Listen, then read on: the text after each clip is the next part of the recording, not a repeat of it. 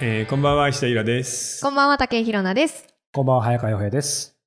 さて始まりましたねえ、これ生放送ですよね。もう始まってますよ。うんだからさなんかもう結構慣れたよ ねこの大人の放課後ラジオ収録もそうですちょね。っとまた緊張してきた私、自分で生放送ですよねってちょっ確と生認し放て。送に弱い、か弱い女性を演じてるわけじゃなくて、本 当にいや、ちょっとドキ、ドキドキしてきました。ななんんでなんでなんでしょうね。なんかいやでも。ねこれねあんまり緩みすぎるのダメなんだよねうん僕急に今なん引かき締めないでくださいよ。さっき有全力行こう然なっんてか言ってたのぼーにっとしてるからどうしようかなって今あそう考かえてるもんね喋りなやがっらぱちょっと緊張感とかリズムとか大事うなんでんすか少しないとダメねやっぱうんねまなあるほどね確かにそうですよね。うんうんさてで今回はですね、はいもはうい僕もしてるんですけどまあちょっと上げてこれはいはい。じじゃじゃゃーんこれ1月に、えー、ネットフリックスの、えー去年のですね、えー日本で映画部門ね、はい何回再生されたか、ーん。うん。えーどの映画が一番見られたかというのでですね、この僕の、えーあと、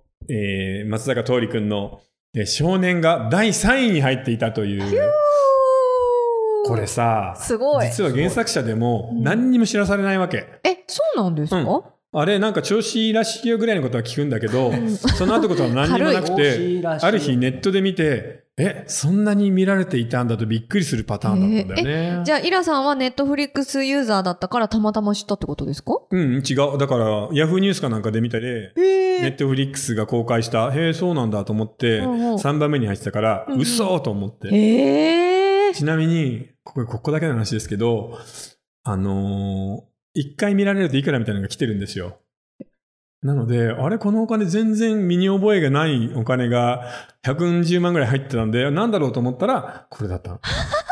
そうなんですね。すごいね。なんかああのカラオケの印税みたいな。ううん、あ、そうそうそう、一緒一緒。の感覚ですそねうだから、再生されてる限り、ちょっとずつは入るみたい。ーん。ということで、その去年の、えー、ネットフリックスの映画部門のベスト10っていうのが出てるんで、見てみましょう。えーとですね、ここに、えー僕が今、ホワイトボードに書いたのがですね、はい。えー、ネットフリックスの映画の再生回数のトップ10です、去年の。イエーイ。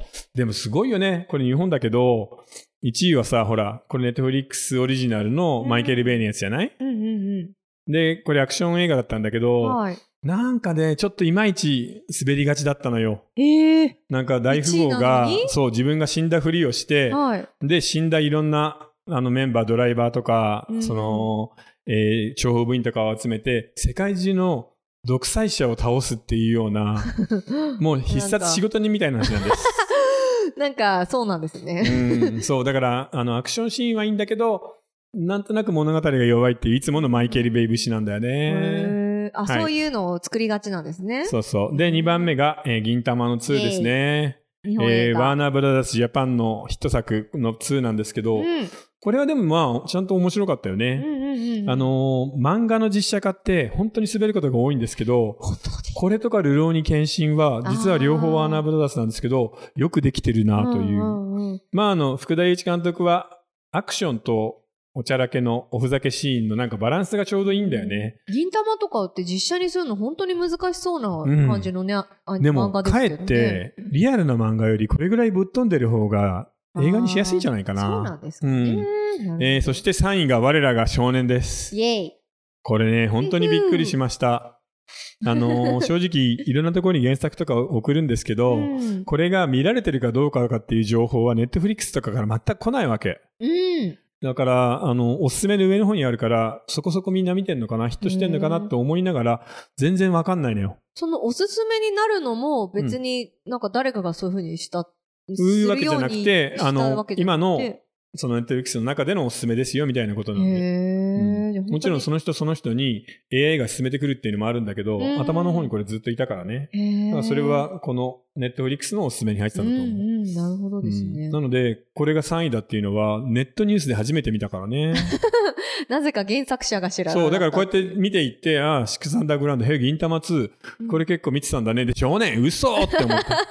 少年が来るはずないじゃんだって二。度見しちゃいますだってこれさ、10本の中で成人映画の R18 なんてこれしかないんだよ 本。当ですねこれ子供供見ちゃいけないやつだからね。神々しく光ってますねそう、 R18 しかもが、で、4位がアクアマンでしょうんアクアマンだってさ、えーこれ誰だっけな、チャールズ・ワンカなんだけど、監督が、チャールズ・ワンカ誰だったと思うんですけど、これだって100億円以上かかってるからね。大、アメコミ映画なので。はあで、ファンタビファ2。ンタビー2。はい、サメサメの、サメサメパニック映画。全長20メートルのメガロドンが人を食べまくる映画です そ。れ楽しいんですかねジェイソン・ステイサムだからね。うんいや、結構な楽るほどこれも面白かったよ。ちちなみに僕これ10本ありますけど、みんなどれぐらい見てます3本ぐらい。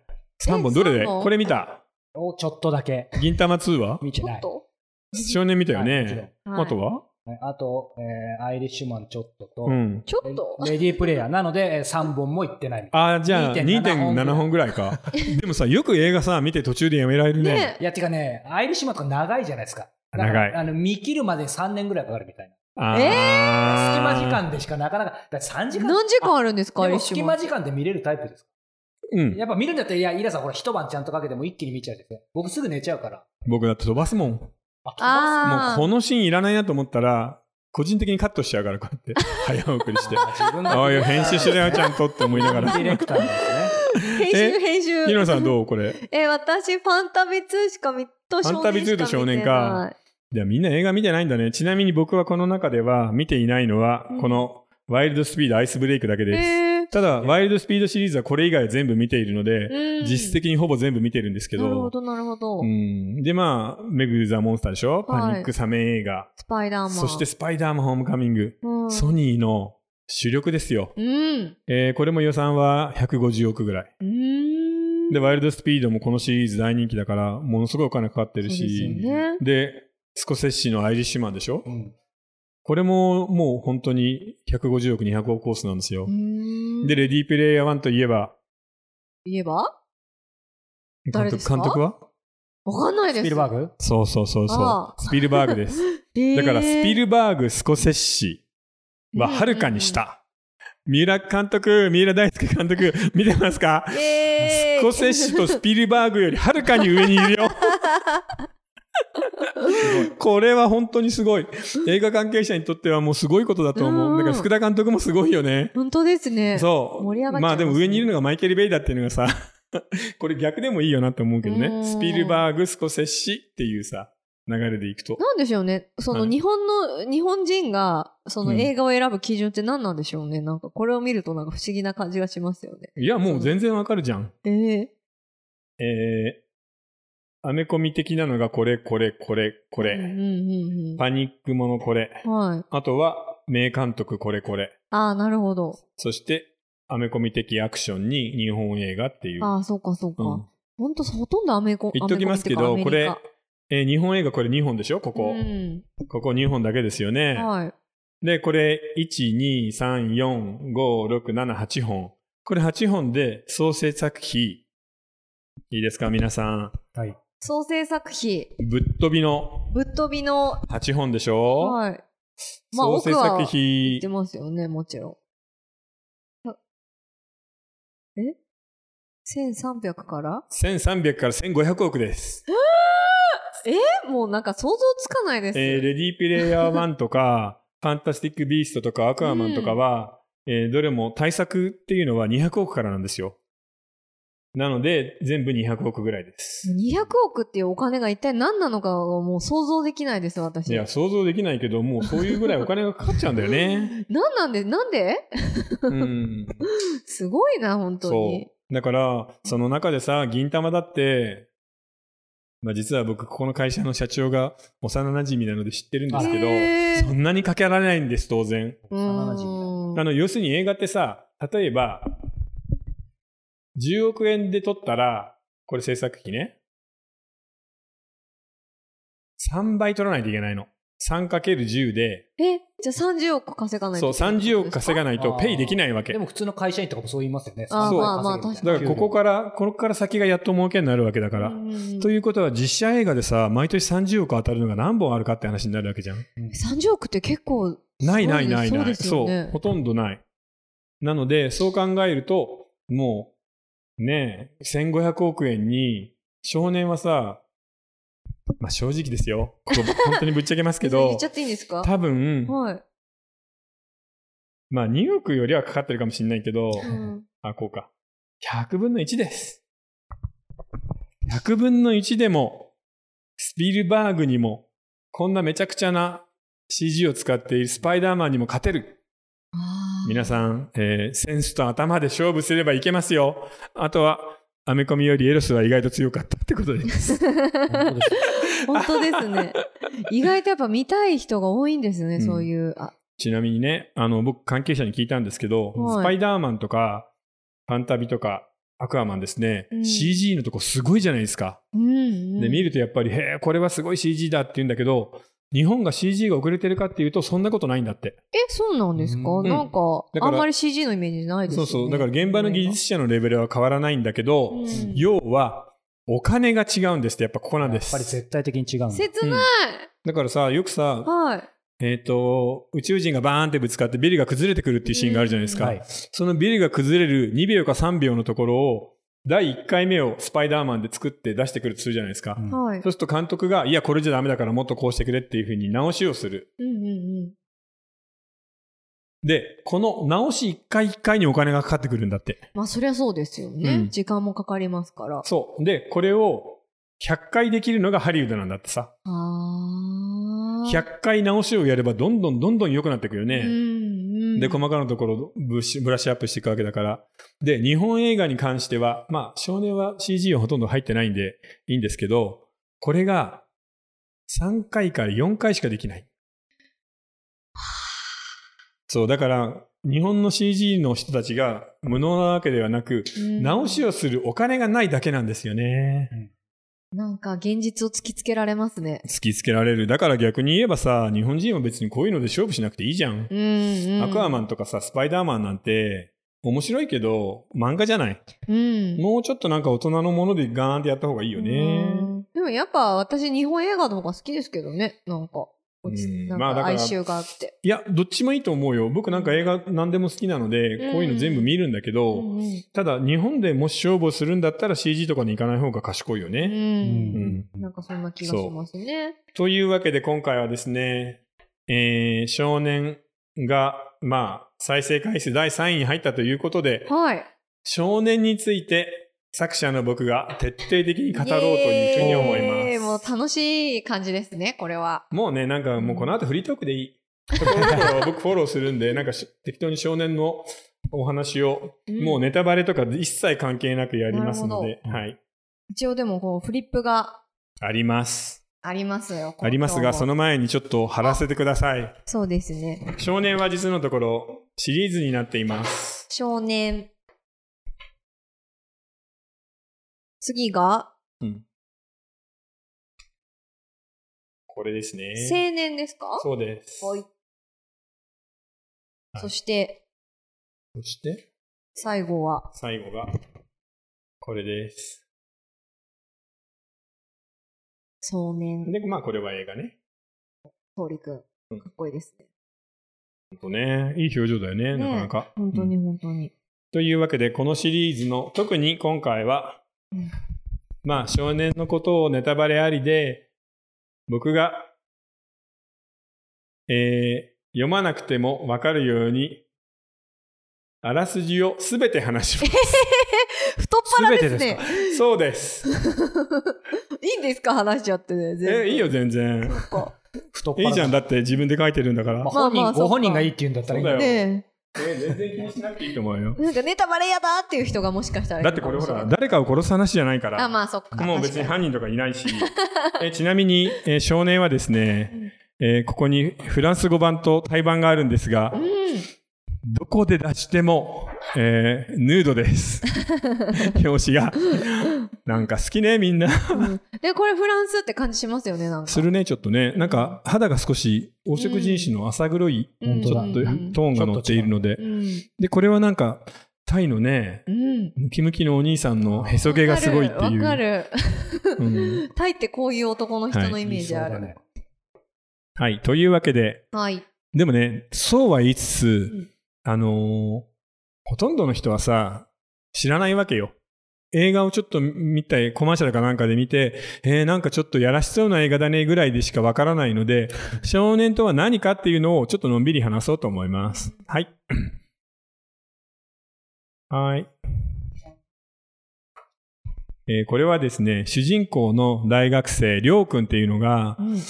えーボーイズクラブで働くんですよね。1時間1万円のクラブで体を売りながら働いて、その中でこう人生を見つめ直して成長していくという、意外といい物語なんです。はい。体を聞くって、そうぐでるすって聞くとね。うんうん。そして、うん。でね、これ実は僕デビューしたばっかりだったんだ。あ98年にデビューしてそうか、 99年に集英社の人が来て、うん石田さん、書き下ろしで何でもいいから好きなの書いてくださいっていうの。すげえ。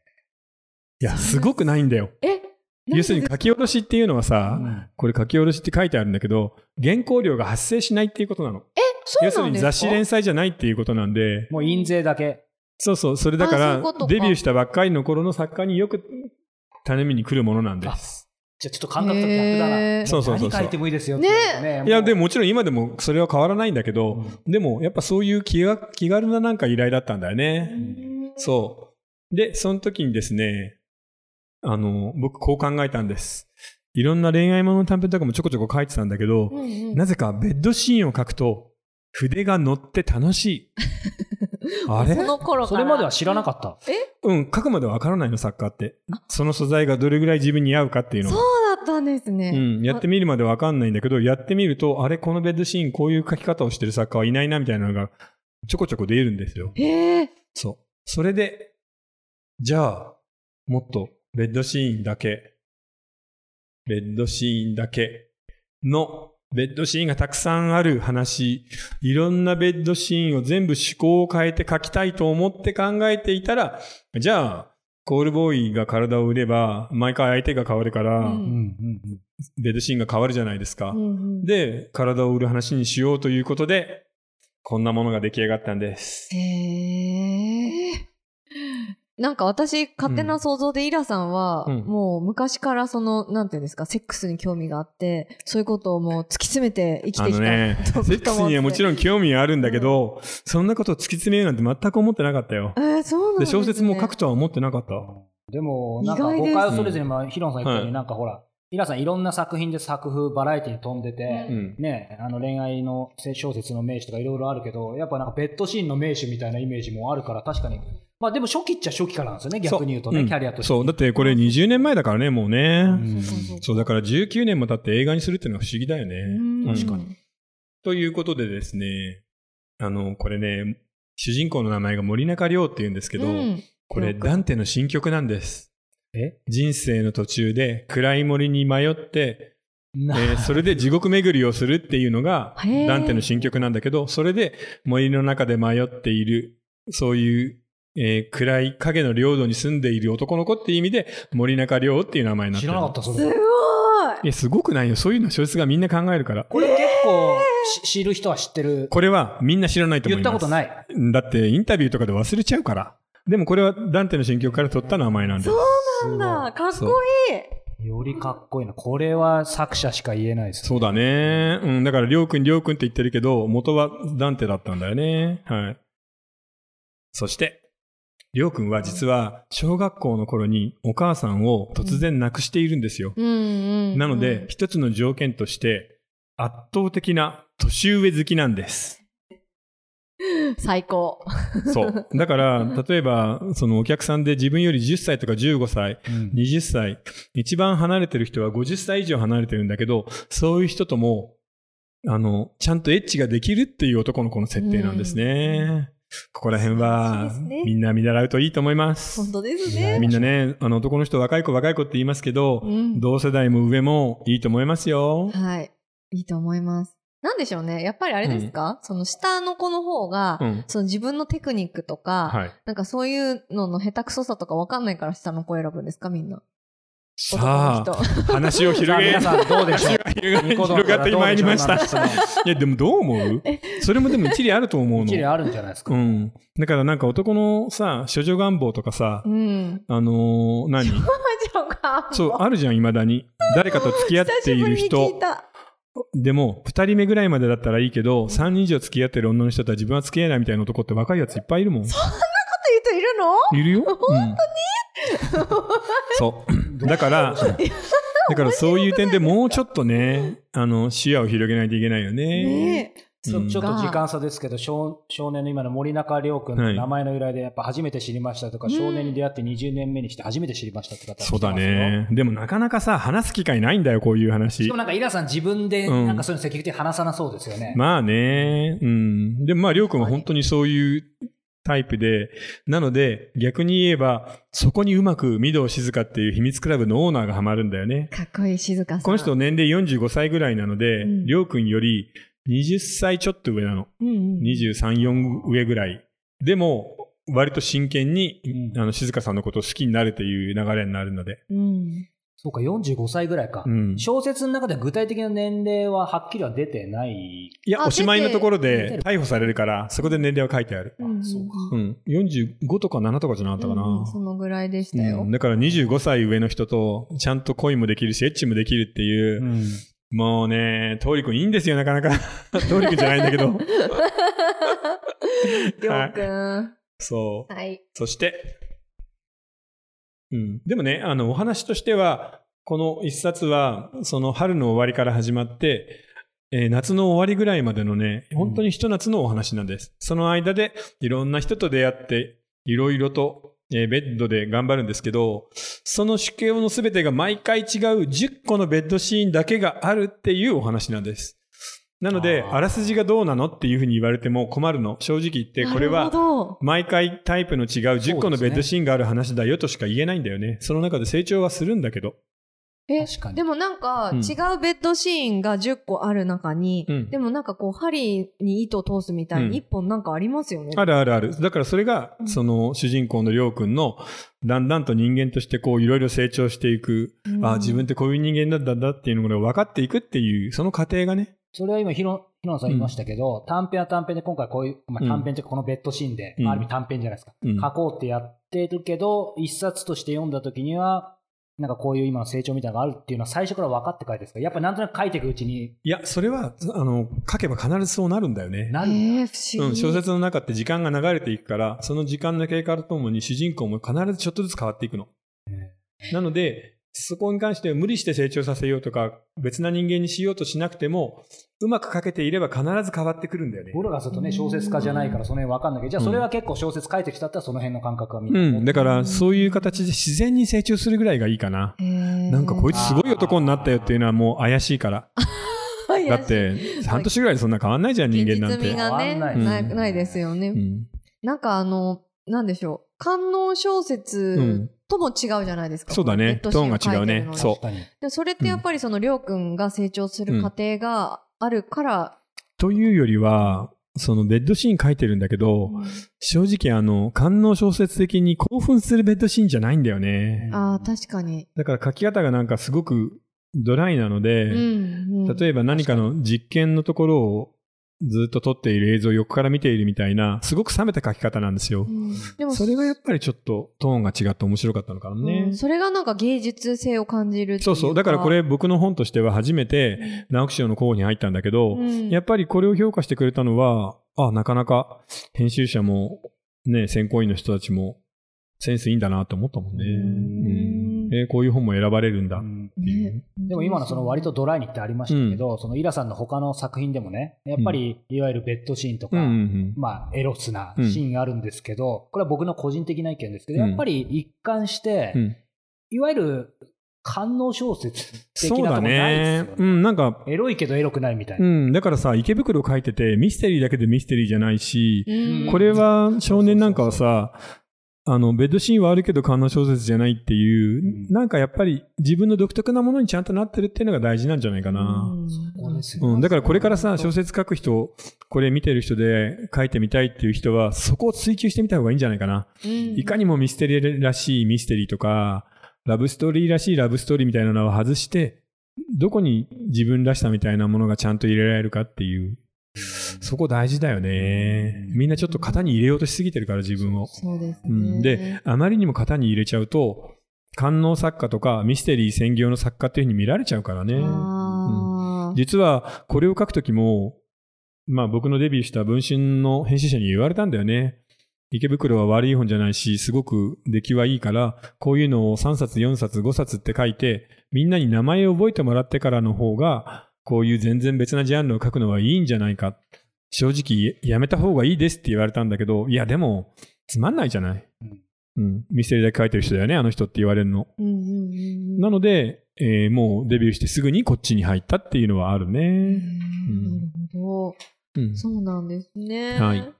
じゃあちょっとここの霧のいいところでそろそろ、そうですねえーツイキャスの方はですね、えっ、と、ニコ動の方に飛んで、この続きがそのまま見られますので、はい。えーツイキャスの人ではししばらく、またニコ動でお会いしましすいょませんうで。した。はい。うん大丈夫はい。じゃあ、ニコ動の方、まだ無料の方み、も見られてる感じです。そうですね。うん。だから、そういう点ではどうだろうな。あのージャンルにあんまり自分から飛び込まない方がいいんじゃないかと思うけどね。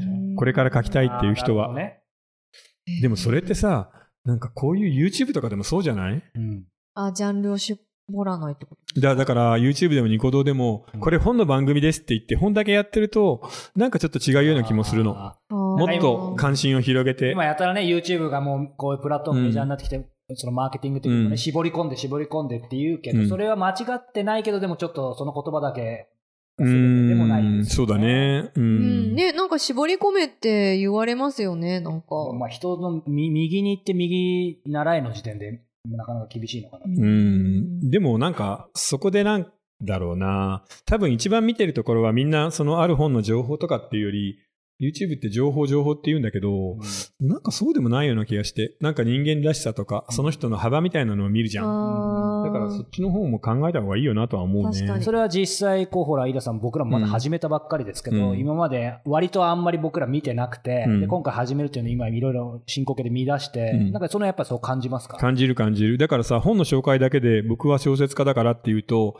小説ばっかりあるいは昔の文豪みたいなのを次々と取り上げるのが一番安全牌じゃない、うんはい。でもそれだけではちょっと弱いよなって思うんだよね。うん将来的には、その川端とか谷崎とか、僕の好きな作家に関しては、ちゃんと丸々一回使ってやろうとは思ってるけどね。うん話題になっている温度感が石田さんの作品の魅力だと感じていますのでおーありがとうございます。嬉しいですう。ん。でも、エロいけどエロくないぐらいの感じがエロくていいんだよね。うん、わかる。なんかさ、あからさまに、確かに確かあにからさまにエロい女の人みたいなのってつまんないじゃないちょちょっとひひ引く引きますよね。そううんうん確かに。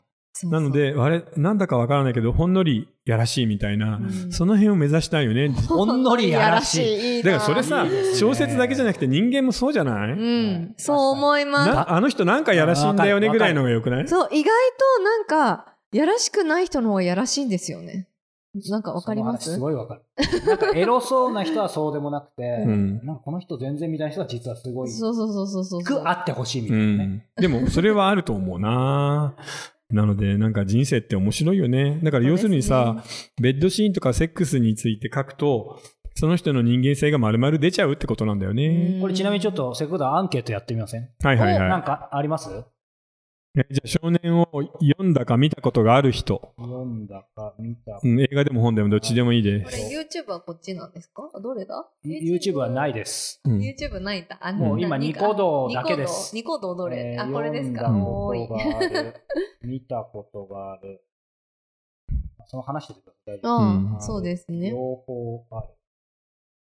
両方ある。だからね、100万部売れたとしても、120人に1人なんだよね。125人に1人か。うアンケートがありんま。すうん。それでもすごいですけどね。100人、120人に1人知ってるって。お、あ、そんな風に出てくるんですね。うんあ面白いいや、だからね、なかなかわかんないもんなのよ。だから今日こうやって話してるけど、うんほぼ少年とか小説にしても映画にしても、なんとなくそういうのあったよねぐらいしかみんな知らないっていう前提で喋ってるからね。ああ、そうか、うんそうか、そうか。なんかタイトルは見たことあるけど、うん。しぐらいだねしっかりは知らないっていう人の方がね、うんやっぱり多いかもしでれも、なイいラでさんす感よ覚どうでね。す少年見たことある人、うんまあ読んだことでもいい、ん読んだかなっていう人は、えっ、と、青年も少年も読んでる人って、ないんや、かそんなことはないね。割合感覚では、感覚では、やっぱり少年を圧倒的に読んでいて、2冊目、3作目は本当に好きな人が続けて読むっていう感じあ。ーだから3対1ぐらいじゃないうんで、これだって、多分今数字これから出るんだろうけど、はい20%ぐらいだと思うよ。あ、この今見てる視聴者の方のう中、ん。20%から30%だと思う。これそろそどろっちかはし締め切っていいのかなちょっと早い。いい。じゃあ締め切って結果を表示します。え、そんな、はい。読んだことがある50%、見たことがある25%、両方ない25%。あ、両方な両いの人方あがいる、いる。両方ある0%だ。あへーああーー、でもすごいよ。あ、嬉しい、嬉しい。読んだことある50%ってすごいな。すごい。すごいですね。あり皆さん、ありががととうございます。う。あのね、青年の方も面白いよ。うん、面白い、面白い。本当に、そ本っ当かに。続けて読んでじゃあもう、あの、意外とみんな見てる、読んでるんだね。ねそうですね。うんあでも、つこの、見てない人が見てるっていうのも嬉しくないですかそうですね。そう両方知らない人こがこでねこれを見てここでねくださってるっていうでものさ、がそういえば忘れてたけどさ、うんあれやったよね、応援上や演。りました、渋谷でね。そ渋谷のラブホ街の中こでね。れそうの応援上映う。あのね、ラブホ街の中にあるど映画館道で玄、 そう、道玄坂の映画館でこれをかけて、うんうんで、しかも途中のストーリーのところは全部省いてしまっそうてそ、はい。ベッドシーンだけを次々と映しながら、その間 に、洋平くんと僕でおしゃべりを入れて、次のベッドシーンはこうなんですよみたいなことを言うわ けよ。そして、で、始まると、みんなが鈴とか鳴らすのそうシャンシャンシャで、ンその、とうりくんのあの、この音に合わせてう、んシャンシャンシャンシャンみたいな、わーみたい な。うんそれで、あの、行くじゃない、最後のところで。あ、応援所へ行きましたって方からも来てます。え、嘘。うーって言ったところでみんな、お疲れとか言うんだ よ。これね、めちゃめちゃ楽しかそった。う、そう。最高えー、不そ思れちょっと来たかったで議。いや、応援上映って、そう、みんな声出したりするじゃないですか。うん頑張っはいてはいとか、はいなんとかとかってうん言いながら見そうたりするじゃない頑張ってって言っですてたよしょあかれも応援上映なんで すうん。だって、それは面白 い。そのものじゃないですか、人生。確そうかに。普通じゃできないことですからね、人のセッそうクスそをう応そう。い援するなんてね。や、あれ面白かったよね。そううですねんあんな見方もできる。そう、またやりたいぐらいだうんあーやね。りてたかいさ、あれ持って面白さ、そう全国回れるよね。あ、全国ツアーいいですね。うん。で、あの、会場で、あの、 少年の鈴を配るの。かっこいい。うん鈴。いや、あれ楽しかなったぜ鈴 でも、でもね、立派なとこでやりましたよね、人数、それがね。そうそうそうそうあのくらいのがいいかも。逆にちょっと狭すぎたら、きちょっともう、うんすごい熱量伝わってきて、やりづらいかもしえれなーい。でもなんか普通にさ、300人とか入るぐらいの映画館だったよ。そうですねあ、それは随分あ大のきいです有名なとこよで。すよ。うんそうそうそうう。んまたやってもいいいや、あれは面白かったね。えうんー、いいですねで、。少年に関してはさ、あの、映画になる前の、えー池袋でやったさ、お芝居もあるのよ。ああ、そうですね。それそっもかそっかすごかったんですうよんね。で、僕はね、もう衝撃だったのは実はお芝居の方で、うんうん。あれはなかなか頑張ったな。みんな本当脱いでたしな。え、でもこれ、お芝居にどうやってするんですか舞台ですよね。そう舞台でちゃんと素朴に思うよね。どこまでどうやってんのかみたいな。うんだから、例えば、あの、机とか、ベッドとかを置いて、角度的にお客に見えないようにしてるわけ。あ、でも一応ヌードなんですね。いや、前張りはつけてるけど、ほぼヌードなのあー、映画よりハードル高いな、それ。へ見ーえないように。あ、すごい。すごかったよ。だから、あの、チケットの、ほら、キャンセル待ちで行列ができてたもん。あ、そうなんですうか。ん。いや、見てみたいですよね。確かに。その、いわゆるひ原作とか映画と、まあ、比較はできないかもしれないですけど、うんでも、いわゆる興奮度というか、うん。エロス度というか、そういうのはやっぱすごい伝わってくるんですかだから、お芝居に関しては、特にほら、生でみんな頑張ってるってのもあるじゃ。うんん通り込みやってたうし。んだから、それ見てて、映画の倍疲れたよね。で、それ終わってからさ、まあ、学園に挨拶に行くじゃん。はい今日もお疲れさんとかって言って。で、通り君に会ったらさ、そうかそれも通アイス飲んで。で腰を冷やしてんの。振りすぎちゃって、あい腰痛そう、くなだっちゃかってら。ね、1日1回ならいいんだけど、その時土日はさ、1日まさか2回公演だったの。へーだから昼やって、マチネやって、夜もやるからうん、こっちが本当にしんどいんですって言われてう、んうんお疲れって言ったもん。じゃあ、彼からすると映画の方がそういう意味では緩いですようね。ん。体力的にそうだったんだ。で、も、この映画の公開の時にさ、彼ともう一日丸々スタジオにこもってさ、いろんな雑誌のインタビューを二人でずっと受けたのよ。あーなるほで、でもこれこんな大変な役だしさ、その少年ってこのりょうくんの役ってどうだったのって言ったら、うんいや、これは僕の友達の間でもみんながやりたがっていた役なので、ん僕はやれて本当嬉しかったですって言ってたよ。ああ、そうだったんうでんすだね。ってこれ、めっちゃモテる役じゃん。うん、そうですね。うん僕の書いた小説の中で、モテ戦のトップ2がいるんですよ。トップう2。トップ2はですね、もう本当に、まあ、今これからアニメにもなりますけど、ですよね。はい。おーなるほど池袋シリーズのですね、はいキングたかしでやっす。ぱり高橋ですね。たかしはもう本当にモテるうん高橋。と、この少年のりょうくんなんだよね。なるほど。これはもう女の子はもうみんなファンになるんだよう。ん。すごいフまあァンになっち実ゃ写った。でもちょっと。ね、そう、二人ともうん想。像しちゃいますよね。そだからね、なんだろうね。実写でも窪塚くんはもうすぐスターになったじゃのん。イメージついてで、る。これもね、うん、トリ君も言ってたけどさ、ほ他の映画の時は、映画の前の宣伝大変じゃない。う。うんん。で、散々あっちこっちの番宣で出まくって、ところが今回はこれ R18 だから、テレビの番宣は一切できなかったの。あーで、雑誌のやつだけやって、それでも当たり取ったじゃない。はい。なので、いつもやっている、あの番宣って何なんだろう って、虚しくなったって言ってたからね。まあ、逆に言うと、エエロスというかね、これにはすごい力あるってこそとですよう。ねエロスといいストーリーと、あと、三浦監督のやっぱあの独特のセンスだよね。うんマーケティングいらないってことなの、うん。だから三浦大輔さんってさ、あの、彼もエロいけどエロくない人なのよ。なるほど。エロいけどエロくない。うん。あーバランスがいいんですね。そう。だから僕たちはああやって見てるけど、振り付けみたいだったって。ダンスへの。ーへーカメラがこちらに動い。てくるので、うん体をずらしながら、うん。ああ。セックスは続けてくださいみたいなので、はいはいなるほどね。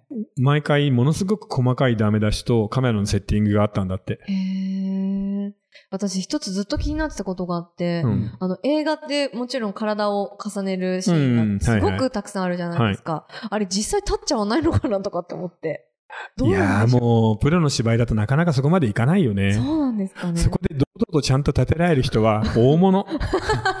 そうでか。もまあ逆逆に言うとあの通り君とか見てあれだけ激しくやってて、そうそう立ってないであれだけの演技が見せるっていうのもすごいよね。そう確かに思うだっ。てもう、あの、動き自体がその動きじゃあなのいぐですらいだとか。もうそのつもりでやってる方が、お前、白真の演技に素人的になりそうで、やっぱ違うんでですもね、さ、そこそうはいつうさ、ん初対面とかさ、2、3回やったぐらいの人確かに確かにとねそれをしないといけないんだよ。できますもうやれと言われれば。ただできないただ、って。立つかどうかは。いや、素人ではなかなかできない。ほんと根性なでいすよと。ね。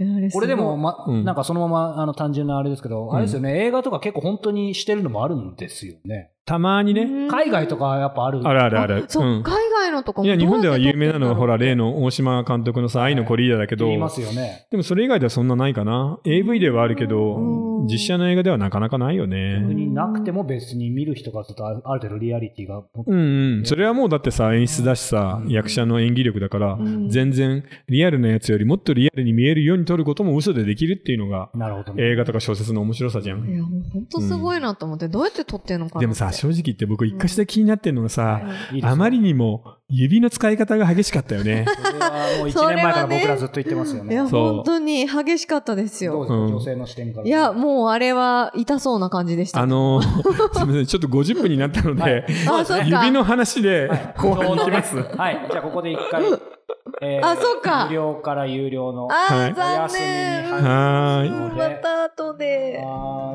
ーい